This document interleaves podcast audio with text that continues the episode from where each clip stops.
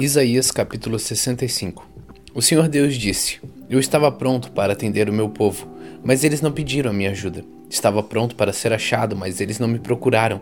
A um povo que não orou a mim, eu disse: Eu estou aqui, estou aqui.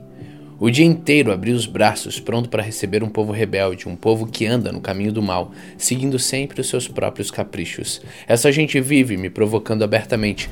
Eles oferecem sacrifícios em jardins sagrados e queimam incenso sobre altares pagãos. Eles vão ao cemitério para consultar os mortos e passam as noites em lugares desertos para receber visões, comem carne de porco e enchem seus pratos de comida impura. Depois dizem aos outros: Parem, não nos toquem, pois somos mais santos do que vocês. Essa gente me faz ficar irado. A minha ira é como um fogo que não se apaga. Tudo o que eles fazem está escrito no meu livro, e não descansarei até castigá-los. Eu farei com que eles paguem pelos seus pecados e também pelos pecados dos seus antepassados. Eles queimaram incenso sobre altares pagãos nos montes e me ofenderam com esses sacrifícios. Por isso farei com que eles paguem pelos seus pecados, por todos eles, um por um. O Senhor falou.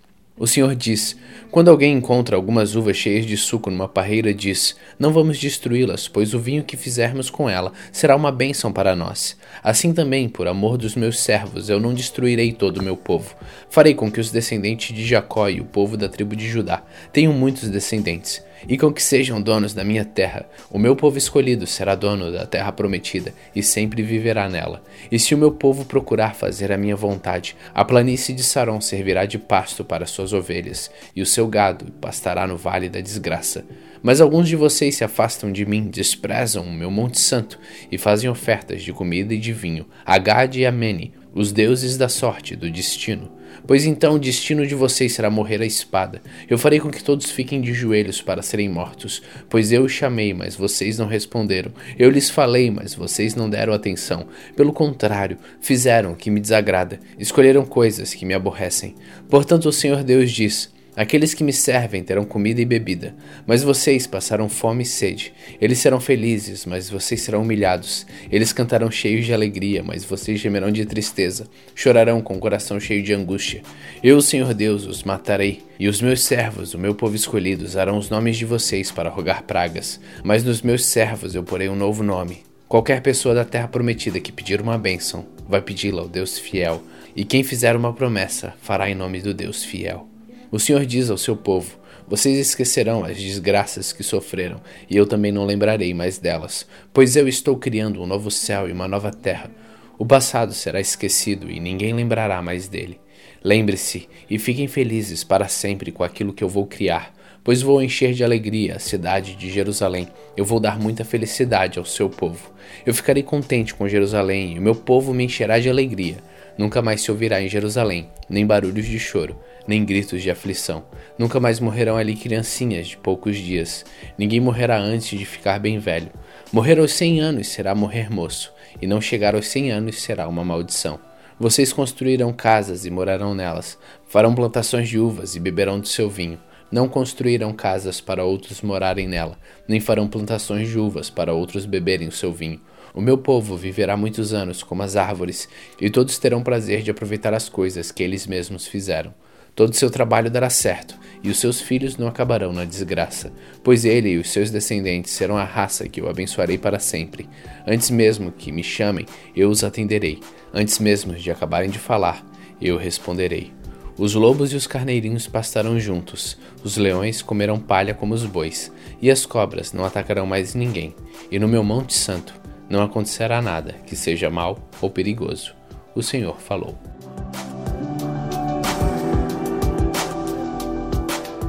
Isaías capítulo 66 O Senhor diz: O céu é o meu trono, e a terra é o estrado onde descansam os meus pés. Que tipo de casa vocês poderiam construir para mim? Como conseguiriam construir um lugar onde eu pudesse morar? Eu mesmo fiz o céu e a terra, e todas as coisas são minhas, mas eu cuido dos pobres e dos arrependidos, dos que temem e obedecem às minhas leis. Porém, há pessoas que matam um touro para oferecerem sacrifício, e matam também um homem. Há pessoas que matam uma ovelha como sacrifício, e matam também um cachorro. Há pessoas que me oferecem cereais e me oferecem também sangue de porco. Há pessoas que queimam incenso a mim e também adoram uma imagem. Essas pessoas resolveram fazer o que querem e têm prazer nas suas ações nojentas. Por isso eu decidi fazê-las sofrer e resolvi descarregar sobre elas o castigo que elas têm medo. Pois eu chamei, mas ninguém respondeu. Falei, mas ninguém me deu atenção. Pelo contrário, fizeram o que me desagrada, escolheram coisas que me aborrecem. Todos os que temem obedecem ao Senhor, escutem as suas palavras. O Senhor diz a vocês: os seus patrícios os odeiam e não querem saber de vocês, porque vocês são fiéis a mim. Eles lhe dizem: que o Senhor venha salvá-los, para que possam vê-los alegres, pois essas pessoas vão ficar envergonhadas. Escutem o forte barulho da cidade, o barulho que há no templo. É o barulho de Deus, o Senhor, castigando os seus inimigos como eles merecem. Será que uma mulher dá à luz antes de sentir dores de parto? Será que pode dar à luz um filho sem sofrer? Quem já ouviu falar de uma coisa assim? Quem já viu isso acontecer? Pois será que um país pode nascer num dia só? Uma nação aparece assim num instante? Mas foi isso mesmo que aconteceu com Sião. Assim que sentiu dores de parto, ela deu à luz aos seus filhos. Sou eu quem faz vir a dores de parto. Será que eu não vou deixar que os filhos nasçam? Sou eu, o Senhor seu Deus, quem está falando.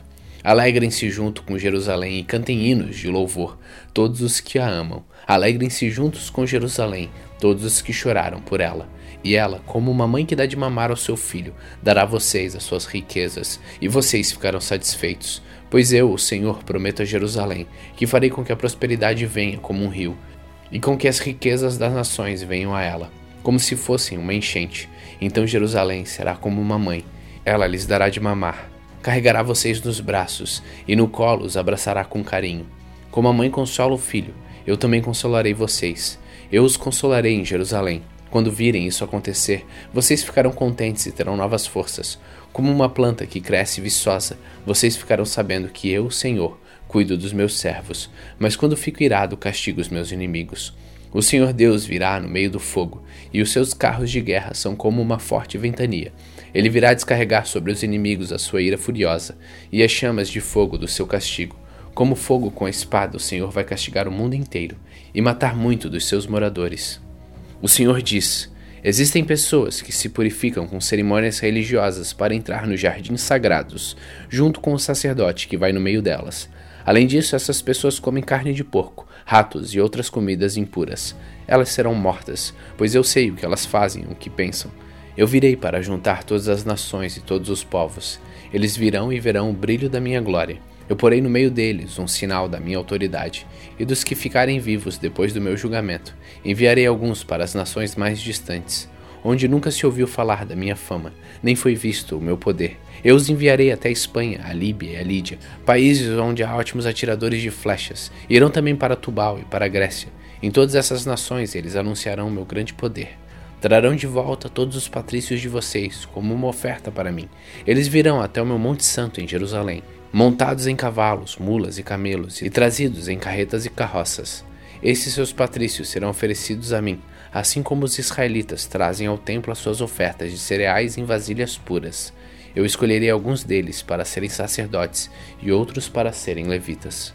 O Senhor Deus diz: Assim como o novo céu e a nova terra que eu vou criar durarão para sempre pelo meu poder, assim também durarão os nomes de vocês, e vocês sempre terão descendentes.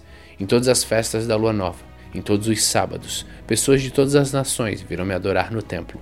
Depois sairão da cidade e verão os corpos daqueles que foram mortos por terem se revoltado contra mim. Os vermes que os devoram nunca morrerão, e o fogo que os queima nunca se apagará. Todos terão nojo deles. Eu, o Senhor, falei. Hoje, no dia 285 de nossa leitura, terminamos o livro de Isaías. Continue faminto continue humilde.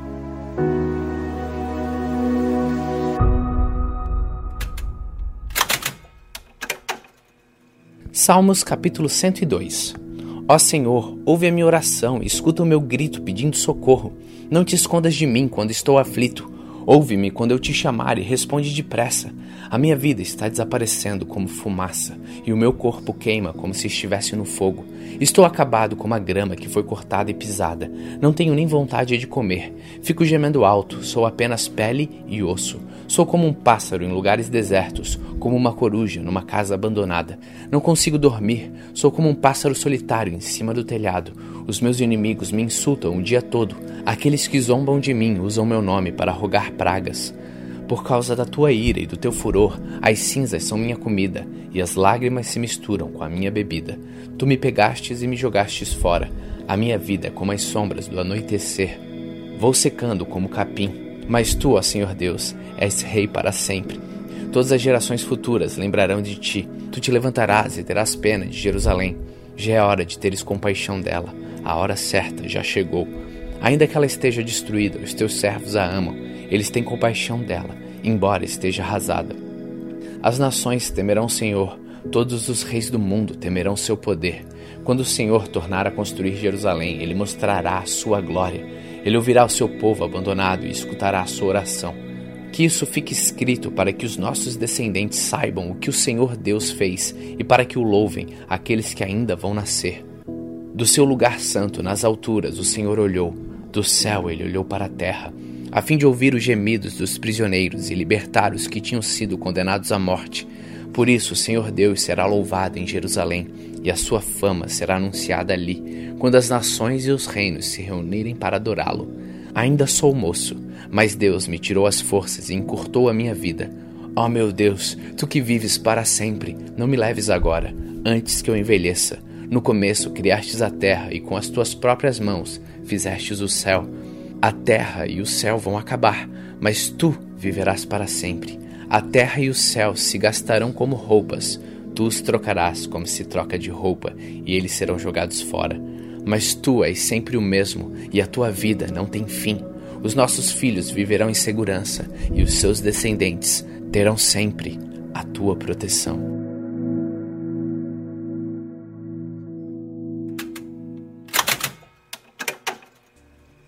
Atos capítulo 26 Agripa disse a Paulo: Você pode apresentar a sua defesa. Então Paulo estendeu a mão e fez a sua defesa dizendo o seguinte: Rei Agripa, eu me sinto muito feliz em poder estar hoje diante do Senhor para me defender de tudo que os judeus me acusam. E especialmente feliz porque o Senhor conhece muito bem todos os costumes e questões dos judeus. Portanto, peço que o Senhor me escute com paciência. Todos os judeus sabem como eu tenho vivido no meio do meu povo e também em Jerusalém, desde a minha juventude até hoje. Eles sempre souberam e podem confirmar isso se quiserem que desde o começo fui membro do Partido dos Fariseus, o mais rigoroso da nossa religião.